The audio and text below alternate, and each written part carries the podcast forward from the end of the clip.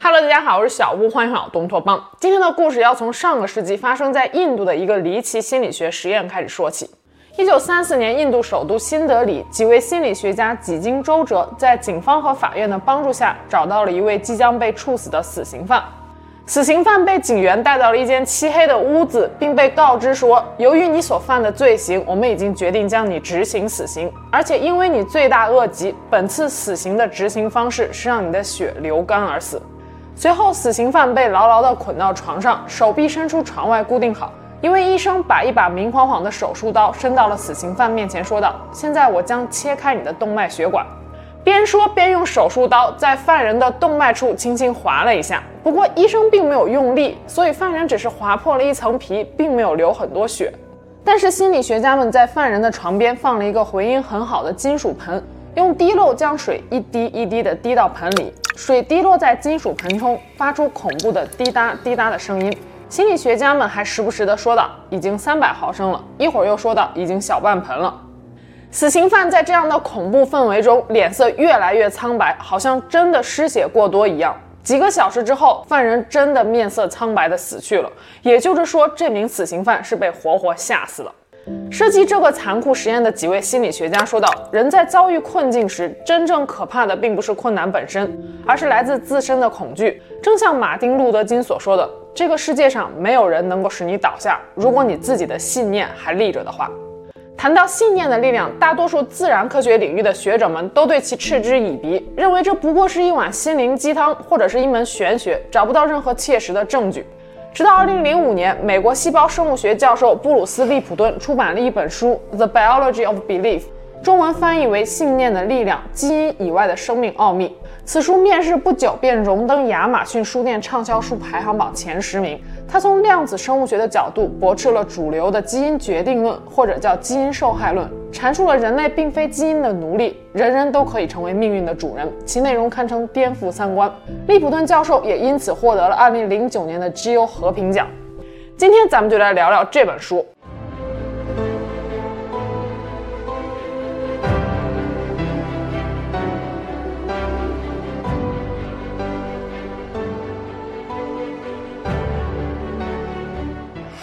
十七世纪，法国哲学家、数学家、物理学家笛卡尔提出了心物二元论，认为人是由心灵和肉体两部分组成的，将精神与物质彻底区分开来。笛卡尔认为，这个世界中除了上帝和人的心灵之外，其他都是机械运动的，因此所有的事物都可以用机械的原理来解释。动物从本质上讲就是复杂的机械，人体也通常受到力学定律所支配。从那时起，这就成为了现代生物学的基本观点之一。笛卡尔说，怀疑是一种积极的理性活动。西方科学界也因此建立起了严密的科学方法，在得出任何结论之前，都需要提供数据进行论证。在这样的大观念下，信念、意识、思想这类精神层面虚无缥缈的东西，对于物质世界的影响有多大，便成为了主流科学界所质疑的对象。可是，医药研究时常常使用到的双盲实验，以及我们开头所提到的那个被吓死的死刑犯，似乎都在说我们的精神是会对身体产生一定作用的。那么，心对身的作用机制究竟是什么呢？利普顿教授将这个问题的答案深入到了最小的生命单位——细胞身上。利普顿教授将细胞比喻成一个微型的人体。这个微型人的皮肤被称为细胞膜，微型人的心、肝、脾、肺等组织器官被称为细胞器，其中最大的细胞器就是细胞核，核里有染色体，遗传物质就在上面，它决定着下一代分裂繁殖出的细胞所具有的特质。一八六五年，奥地利科学家孟德尔发现了遗传定律，在此之前，孩子为什么会长得像父母，一直都没有明确的科学解释。孟德尔提出，生物性状的遗传由遗传因子决定，遗传因子后来就被称为是基因。一九五三年，沃森和克里克提出了 DNA 的双螺旋结构，系统地阐述了 DNA 的基本结构和作用机理，对 DNA 如何复制、怎样传递生物的遗传信息提供了合理的说明。这被誉为是二十世纪以来生物学方面最伟大的发现，标志着分子生物学的诞生。一九五八年，克里克在一次学术会议上提出了蛋白质合成的中心法则，成为了如今遗传学上的一条基本原则。中心法则体现了 DNA 至上论，DNA 代表着细胞的长期记忆会代代相传。遗传信息从 DNA 传递给信使 RNA，再从信使 RNA 传递给蛋白质，完成了遗传信息的转录和翻译过程。信使 RNA 是 DNA 的不稳定副本，作为活性模板指导蛋白质合成。蛋白质又是构成细胞的最基本有机物，所以是基因决定了人的基本特征和性状，比如说身高、肤色、样貌、智力等等。这就是所谓的龙生龙，凤生凤，老鼠的儿子会打洞。二零一三年，好莱坞女明星安吉丽娜·朱莉发现自己带有高风险的罹癌基因，因为她的家族有乳腺癌和卵巢癌病史。连医生都认为安吉丽娜·朱莉罹患乳腺癌的几率高达百分之八十七，卵巢癌的几率高达百分之五十。朱莉决定采取主动措施，切除了乳腺和卵巢。此时还一度引发广泛热议。DNA 控制生命的机制，后代的性状受制于前辈祖先的基因。如果你得知家族内易发癌症，你就会觉得，哎呀天哪，我也中了定时炸弹，我今后也会死于癌症。别问我为什么，跟我无关，要怪就怪我的父母。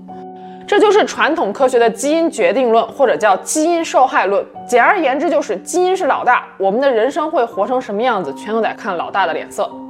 基于此观点，携带基因的细胞核应该就是细胞的指挥中心，控制着细胞的一切。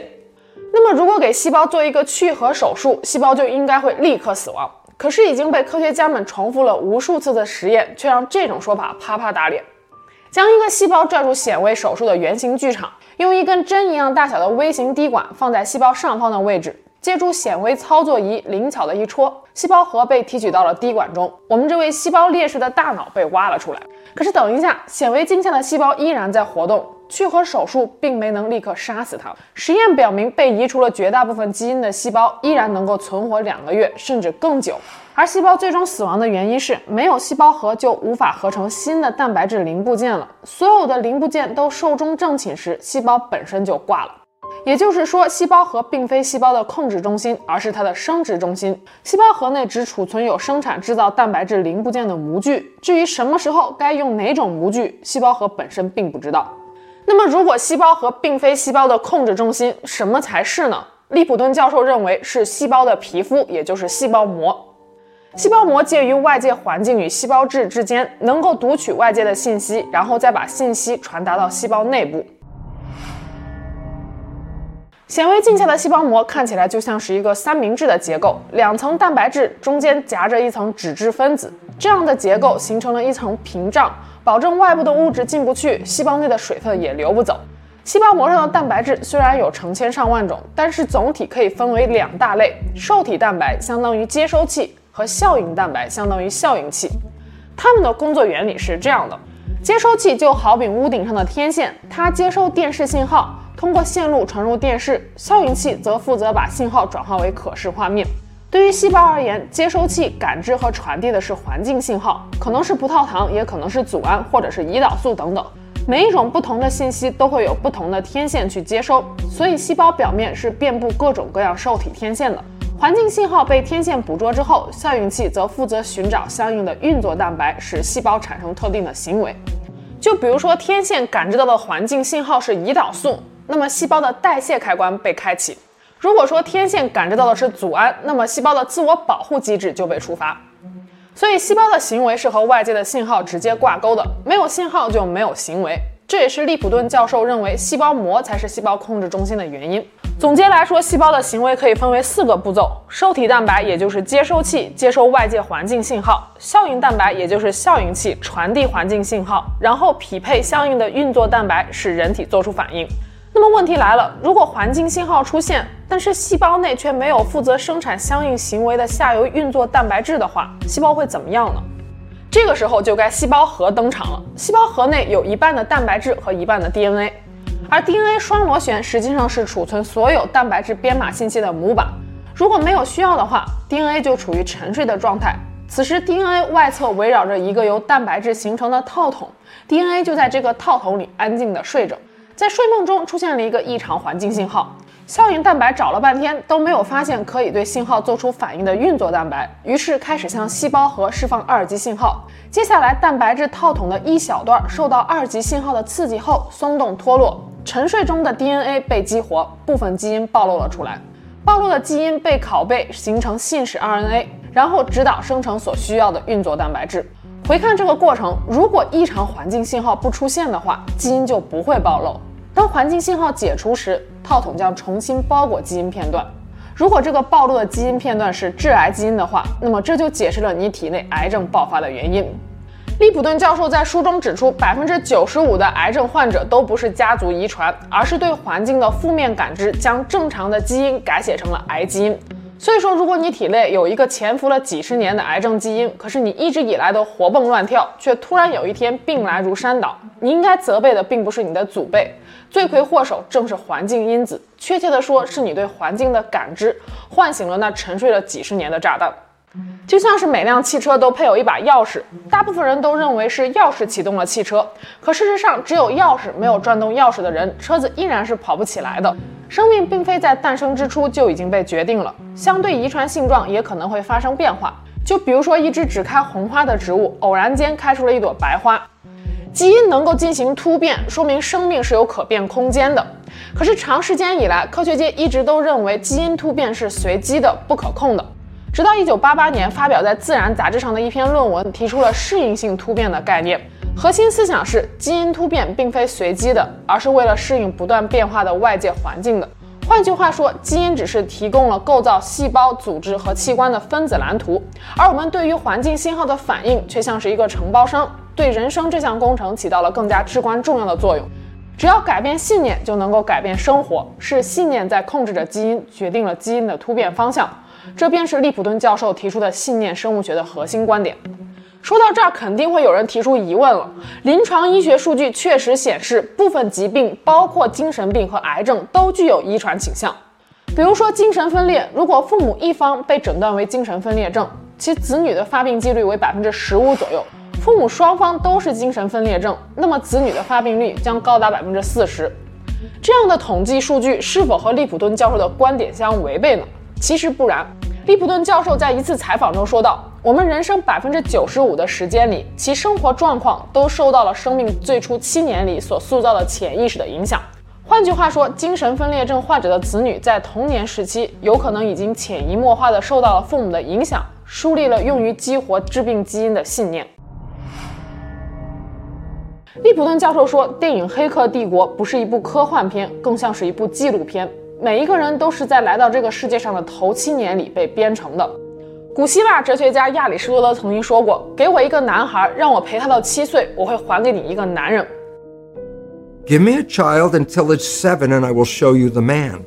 They've been saying that for 400 years because they knew seven years was the program period, and 95% of your life after that will be whatever that program is. 95% of your life is coming from the subconscious.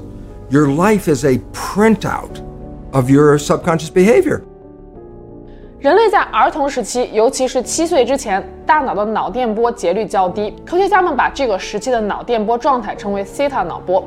西塔脑波代表着想象力，同时也使大脑处于一种类似催眠的状态。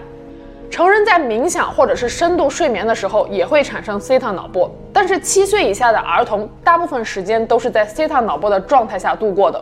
所以你可能会发现。一个看似简单的玩具，孩子们就能把玩一天。他们骑着扫帚，会想象自己骑着的是一匹原野上驰骋的战马。在这种天马行空的想象力中，所有的事物都极为真实。西塔脑波便是丰富想象力的来源。与此同时，它也让大脑在类似催眠的状态下，像海绵一样疯狂地下载和吸收周围的信息。那么这些信息来自于哪里呢？正是你身边最亲近的人，你的父母、兄弟姐妹和其他家庭成员。梵高、肯尼迪、海明威那些所谓的家族诅咒，也都是来自于此。人生最开始的七年里，我们下载到大脑里的信息，构成了我们的潜意识，同时也成为了我们待人处事的信念。一本很有名的书《穷爸爸富爸爸》，看似在讲投资道理，实际上也点明了一个事实：如果你来自一个贫穷的家庭，你终其一生苦苦奋斗，可能也仅仅只能达到富有家庭孩子的起点。相反的，如果你来自一个富有的家庭，你傻傻的过一辈子，却能够轻而易举的做到前者所做不到的事情。这其中的原因不仅仅是阶级固化，更重要的是，富裕家庭的父母将一些潜意识的行为无形的传递给了孩子，为他们树立了成为富人的信念。他们总是能本能的做出正确的决定，如果让他们三思而后行，反而可能会适得其反。同样的道理也适用于穷人家庭的孩子。这些家庭的孩子从小就被树立的信念是人生不易，命途多舛。残酷的是，幼年时树立的信念和形成的潜意识，可能会影响你接下来百分之九十五的人生。因为人一天中大概只有百分之五的决定是依靠你的意识脑区所做出的，剩下的都是无意识行为。错误的信念将会在百分之九十五的时间里破坏你的人生。这就是为什么穷人一直穷，而富人却一直富的原因。大部分不了解这一点的人都在被生活主宰，而非主宰生活。那么有没有什么方法来重塑信念呢？利普顿教授提出了一个两步走的解决方法。第一步就是首先要认清你究竟在哪里挣扎。生活中任何你苦苦挣扎、努力想要得到却求而不得的东西，都是因为你的潜意识中存在着一个不支持这个结果的程序。想要得到这个结果，第一步就是要认清这个潜意识程序所不兼容的目标。第二步，重新将新的程序下载到潜意识中。有人可能会问了，人生的头七年是最重要的潜意识编程时期。如果在这一时期我没有树立正确的信念，我这一辈子是不是就完了呢？也并非如此。七岁之后，想要将潜意识重新编码，唯一的方法就是反复的练习。就像开车一样，光坐在驾驶座上插上钥匙是学不会开车的。你需要的是不断的练习。到后来，你就不用一边顾着看红绿灯，一边思考我到底是应该踩油门还是踩刹车。所有的动作都一气呵成，形成了一种本能。生活中也是如此。如果你想要成为一个快乐的人，但你现在并不快乐，那么你就可以重复的告诉自己，我会成为一个快乐的人。有人可能会说了，可是我现在还是不太高兴啊。但是你要知道，你并不是在跟你自己对话，而是在跟你的潜意识对话。等你的潜意识接收到了你的信息，一切就水到渠成了。吸引力法则，念念不忘，必有回响，也是类似的道理。英国皇家医学院曾经跟踪了四百七十五名癌症患者的术后康复情况，结果发现，那些自信能战胜癌症、有良好心理素质的病人，术后有百分之六十七的人生存了十年以上。相反，对癌症极度恐惧、心理压力过大的人，有百分之八十在术后便不久相继去世。一九五一年，英国内科医生阿尔伯特·梅森曾经用催眠术治疗了一个罕见的皮肤病患者。患者几乎全身都覆盖着密集型黑色角状层，样子看起来十分吓人，散发着刺鼻的气味，而且疼痛不止。皮肤科医生曾经尝试把患者身上仅有的健康部位的皮肤移植到患病部位，可是健康的皮肤也迅速都已经病变，变成了黑色的角质层。无奈之下，梅森医生开始使用催眠疗法。他先从患者的左臂开始，通过催眠给他植入意念，告诉他他的手臂会自动清除掉疼痛的病变增生。结果不到一周，患者手臂上的鳞屑就真的开始脱落了，露出了治愈的健康皮肤。接着开始治疗右臂，然后是腿部，再之后是躯干部位。最终，患者腿部百分之五十到百分之七十的病变皮肤脱落，背部则达到百分之九十，而胳膊以及双手几乎痊愈。当时梅森医生在治疗时，并不知道患者得的是极其罕见的先天性鱼鳞癣药红皮病，患者本人也并不知道，他们都以为这只是一种疣。后来梅森医生在尝试通过催眠疗法来治疗其他的类似病患时，就再也没有成功的案例了。因为当他知道他面临的是可能致命的疾病时，就再也没有之前的那种治疗信心了。这些案例都说明，一旦消极的信念占了主导地位，积极就没有了位置。每个人都有异常强大的潜能，潜能一旦被激活，很有可能会让人获得意外的收获，甚至是奇迹。信念就是一把激活潜能的钥匙。利普顿教授的理论从细胞基因出发，讲述了我们体内的化学物质如何与心灵相连，形成了一个动态的信息网络。生命的控制权最终交回到了我们自己手中，我们也可以成为自己生物学的掌控者。每一次从消极到积极的信念转变，都意味着一次重生。人类文明的发展，经由最开始的否定中世纪宗教的狭隘唯心观，再到笛卡尔建立身心分离二元论，让科学有了立锥之地。如今，利普顿教授提出的信念生物学，重新回归到了身心相连的轨道上，告诉我们身心是不可分割的智能系统，它们共同形成了缔造命运的基石，没有迷信的成分，一点儿也不玄乎。不过，罗马并不是一天建成的。虽然利普顿教授的研究在2005年就已经获得了普遍好评，但是依然被主流学者认为是边缘科学。不管你是否认同利普顿教授的观点，他的研究至少证明了科学也是可以有爱、有温度的。